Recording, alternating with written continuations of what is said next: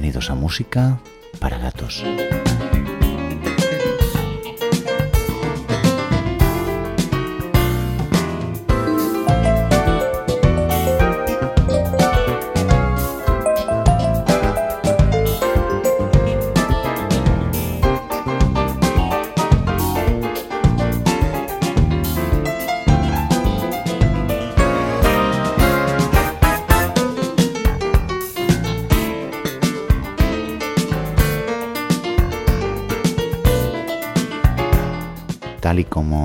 Contaba nuestro protagonista de hoy en una entrevista que concedió a Televisión Española en los años 80, concretamente a un programa para nosotros de referencia que se llamaba Jazz entre Amigos, decíamos que nuestro protagonista decía lo siguiente, decía, tenía siete años cuando toqué por primera vez en público con mi ukelele. Fue en una esquina de Pittsburgh en la que vendía periódicos. Un día un montón de gente se reunió a mi alrededor y empezó a echarme monedas. Un tipo vino a preguntarme si podía presentarle a mis padres. Le llevé a mi casa y les convenció de que me dejaran trabajar como músico en un nightclub los fines de semana cuando no había colegio y empecé a llevar un montón de dinero a casa. Entré en la industria, nos dice él entre risas. Estamos hablando, como no, de uno de los grandes guitarristas de la historia del jazz, un hombre llamado George Benson. Benson tocó en ese nightclub hasta que la policía cerró el local por falta de licencia cuando él tenía tan solo 10 años. Pocos meses después, siendo aún un niño, grabó su primer sencillo para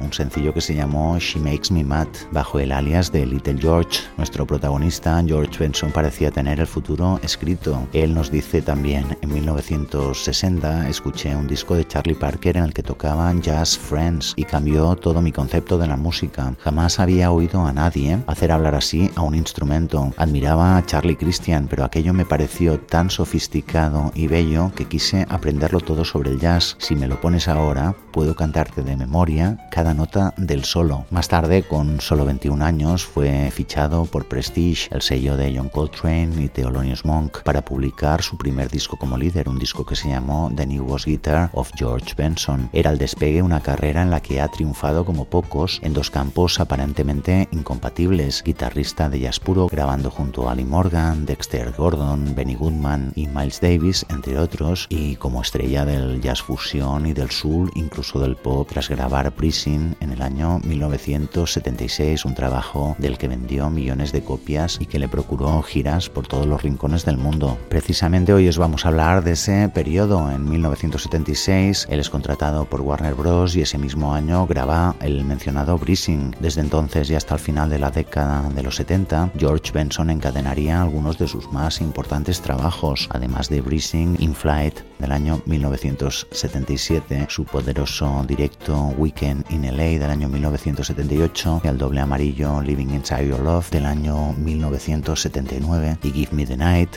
del año 1980, que era su trabajo más funky hasta la fecha, un disco producido por Quincy Jones. Nosotros nos vamos a centrar en este periodo, en el periodo que comienza en el año 76 con la grabación de Breezing, uno de los discos más vendidos de la historia del jazz y que finaliza el año 80 con el disco Give Me the Night, uno de los discos eh, más exitosos del artista, un trabajo con un fuerte contenido funk. En fin, con todo esto en mente comenzamos el capítulo de hoy.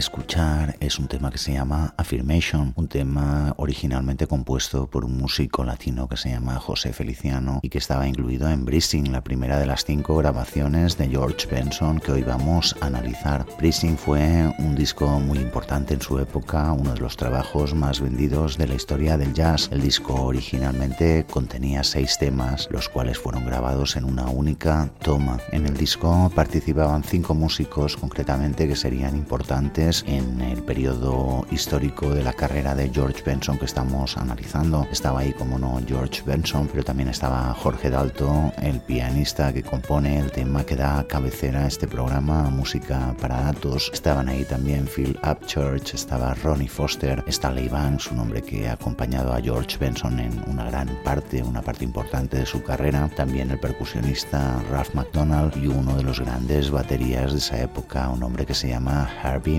Mason. Uno de los temas del trabajo fue muy importante porque fue el tema que le dio absoluta resonancia, aparte del tema que estáis escuchando por debajo de mi voz, que es el tema que le da título Breezing. Existe otro tema ahí, un tema que se llamó This Masquerade, compuesto originalmente por un músico que se llama Leon Russell. Jorge Dalto hizo unos arreglos de piano para este tema que tuvieron un absoluto éxito y además fue acompañado por la voz de Benson. Benson siempre había dicho que él quería ser cantante, pero lo cierto es que hasta la fecha los productores con los que había trabajado siempre le habían insistido en que su voz no era lo suficientemente buena y que sus dotes de cantante eran muy limitadas y que tenía que dedicarse exclusivamente a tocar la guitarra. Lo cierto es que con la aparición de este disco, con el éxito de Breezing y sobre todo con el éxito de This Masquerade, George Benson pudo callar muchas bocas y a partir de ahí su voz aparecería de forma frecuente en sus grabaciones. Hemos de decir desde aquí que la verdad es que Benson nos parece un vocalista extraordinario que tiene algunos recursos técnicos que muchos vocalistas soñarían con tener, pero eso parecía que no era suficiente, ya que en la guitarra de Benson es evidente que era una de las grandes guitarras de la historia del jazz. Breezing sería seguramente el disco que abriría la mejor etapa de la carrera de George Benson y es por ello que hemos decidido poner otro tema más contenido en dicho trabajo y obviamente nos hemos acabado decidiendo por el tema que le dio una gran popularidad este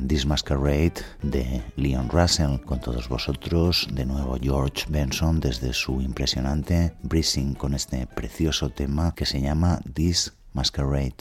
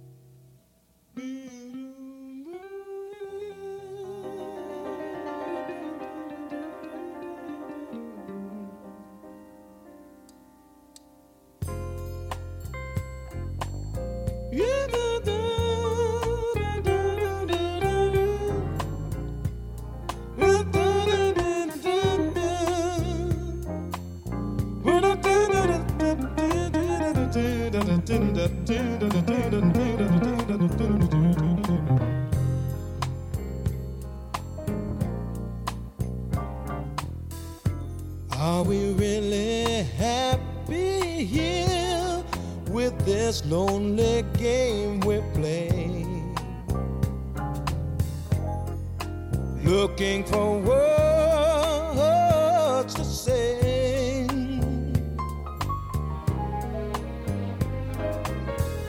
Searching but not finding understanding anywhere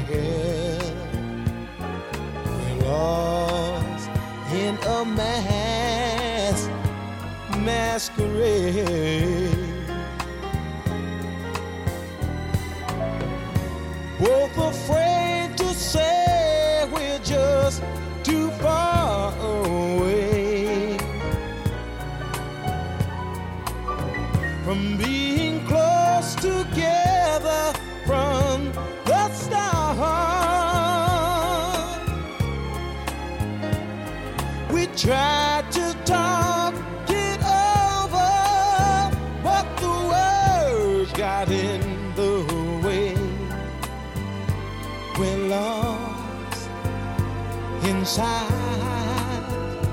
this lonely game we play. Hearts of weeping disappear every time I see your eyes. No matter how hard I try.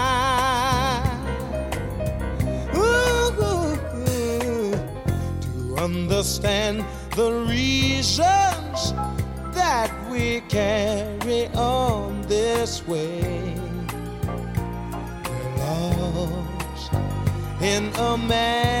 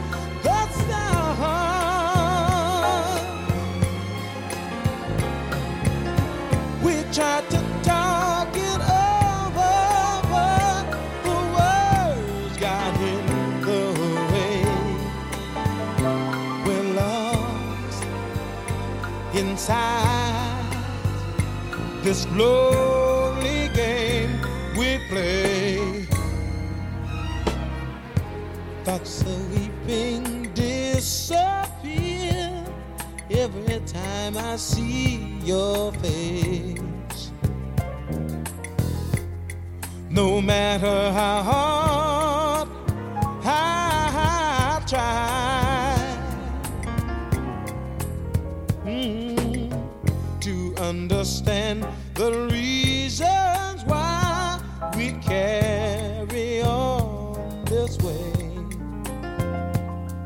We're lost in a masquerade. Oh, in a masquerade.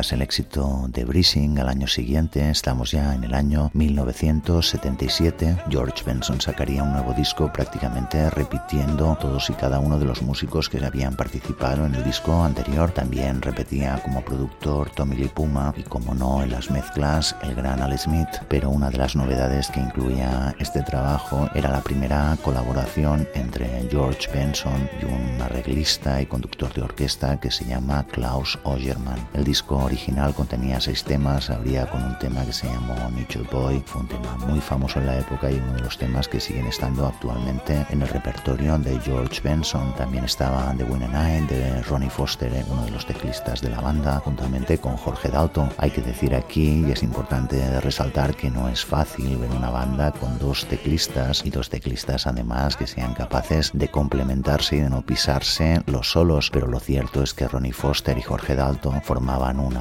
dupla de teclistas que tenían una gran capacidad para comunicarse entre ellos con resultados absolutamente maravillosos. También estaba The Wall is a una canción original de War, pero nosotros nos vamos a quedar con un precioso tema, un tema original de un vocalista que se llamó Donny Hathaway, un vocalista que murió a finales de los años 70. El tema en cuestión se llama Valdez in the Country y es un tema que nos parece realmente interesante y poco conocido dentro de lo que es la discografía de George Benson. Os vamos a dejar con él, con todos vosotros, este precioso Valdez in the Country.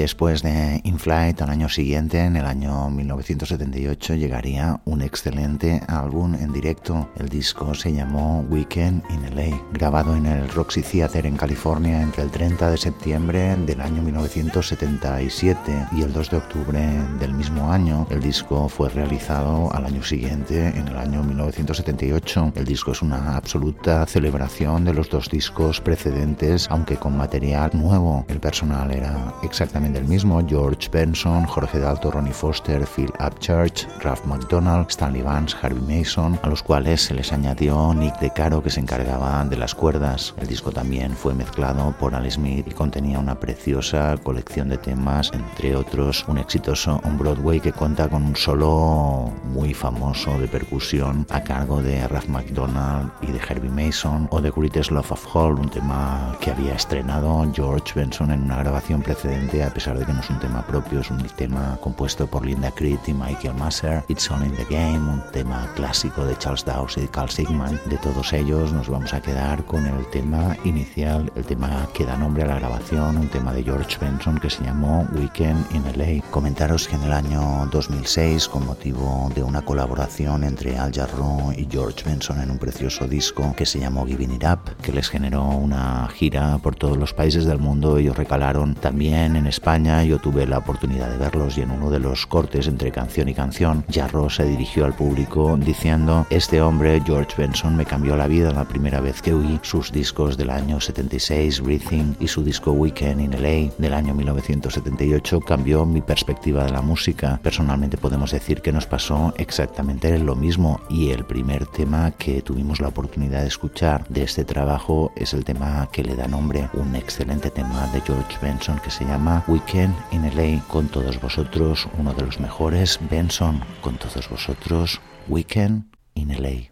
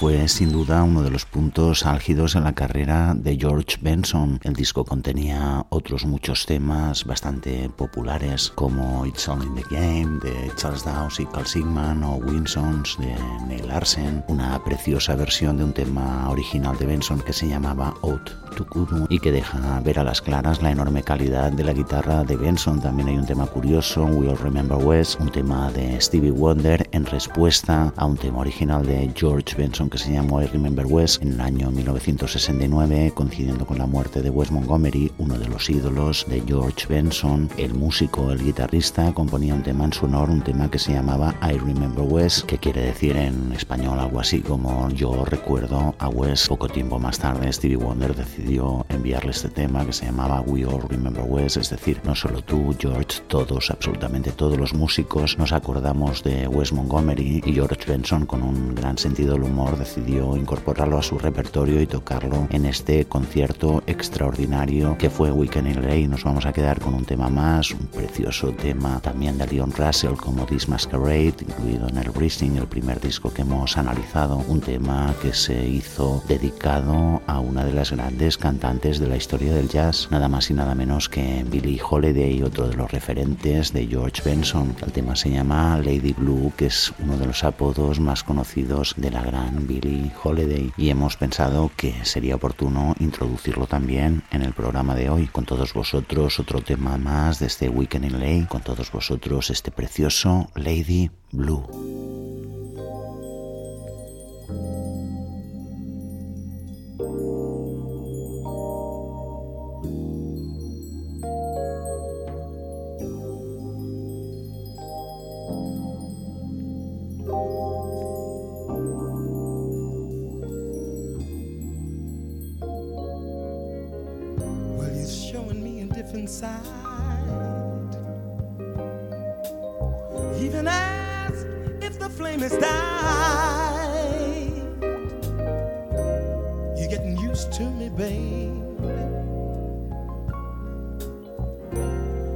Just wait and see, lady. Cause I've been in love before. And I love you a whole lot more. You want me to be real good to you, babe. When I'm here making love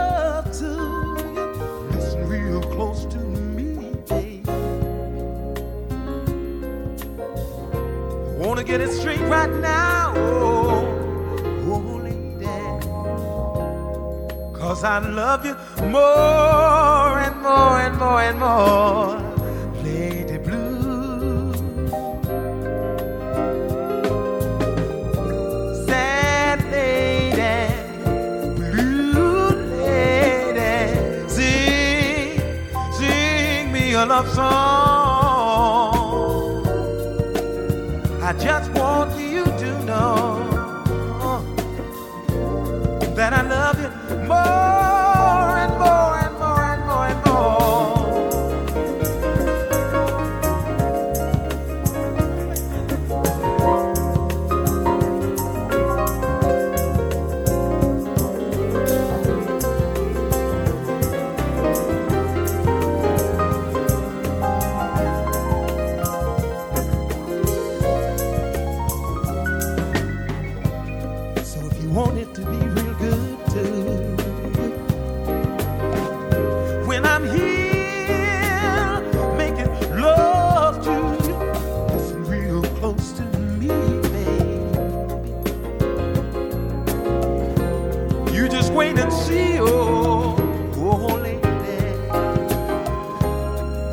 I got a lot of love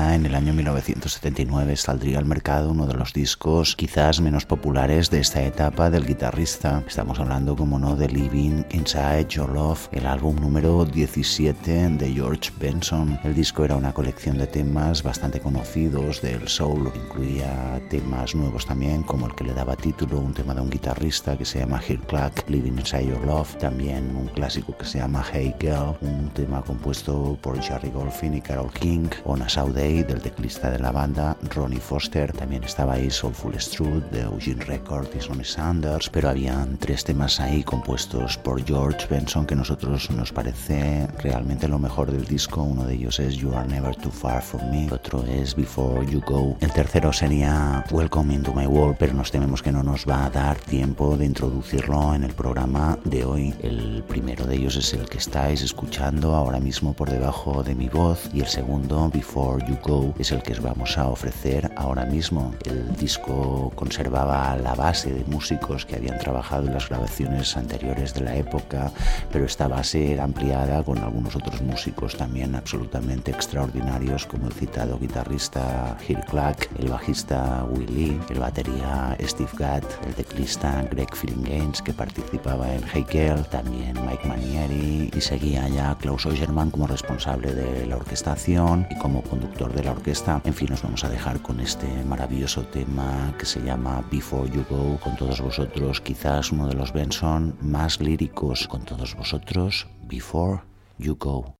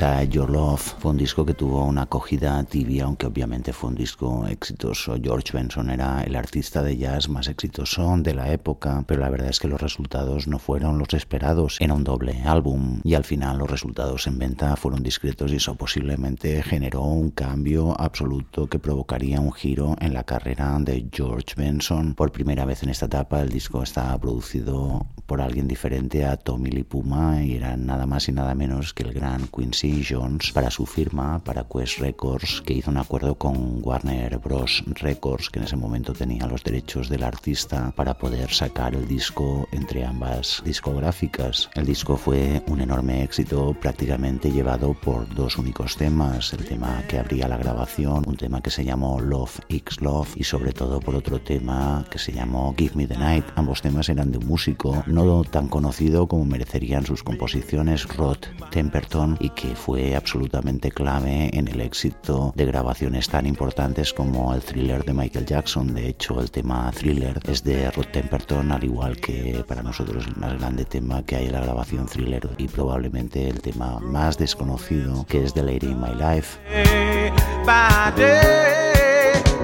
Give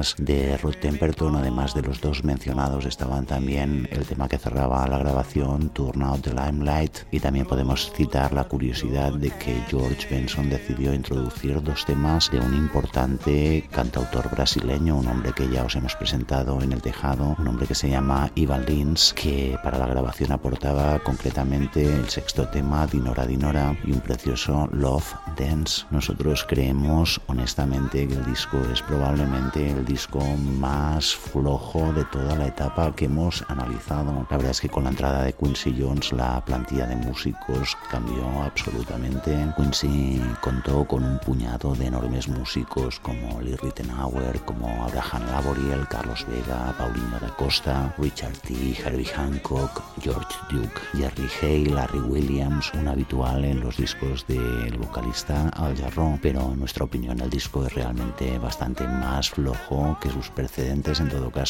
era evidente que George Benson estaba comenzando una nueva etapa en su vida, estaban comenzando los 80 y a partir de aquí empezaron a sucederse probablemente las grabaciones más comerciales del gran guitarrista y para nosotros también gran vocalista que se llama George Benson. Nos estamos refiriendo a In Your Eyes y también a 2020, grabaciones que analizaremos probablemente en un programa posterior que dediquemos a este genio de la guitarra que es George Benson. En fin, estamos llegando al fin del programa, os vamos a poner un último tema. La verdad es que no es fácil tampoco escoger un tema de esta grabación, pero para ser lo más representativos posibles nos hemos querido inclinar por un tema muy funky, un tema que os hemos mencionado antes de Rod Temperton, un tema que creemos que es bastante brillante y que tuvo un enorme éxito que se llamó Give Me the Night y que además es el tema que da título a esta última grabación que vamos a analizar en el programa de hoy. En fin, vamos a aprovechar para despedirnos, os vamos a dejar ya esperando que os haya interesado este monográfico dedicado a George Benson y dedicado especialmente a la época comprendida entre el año 1976 en el cual se produjo la edición de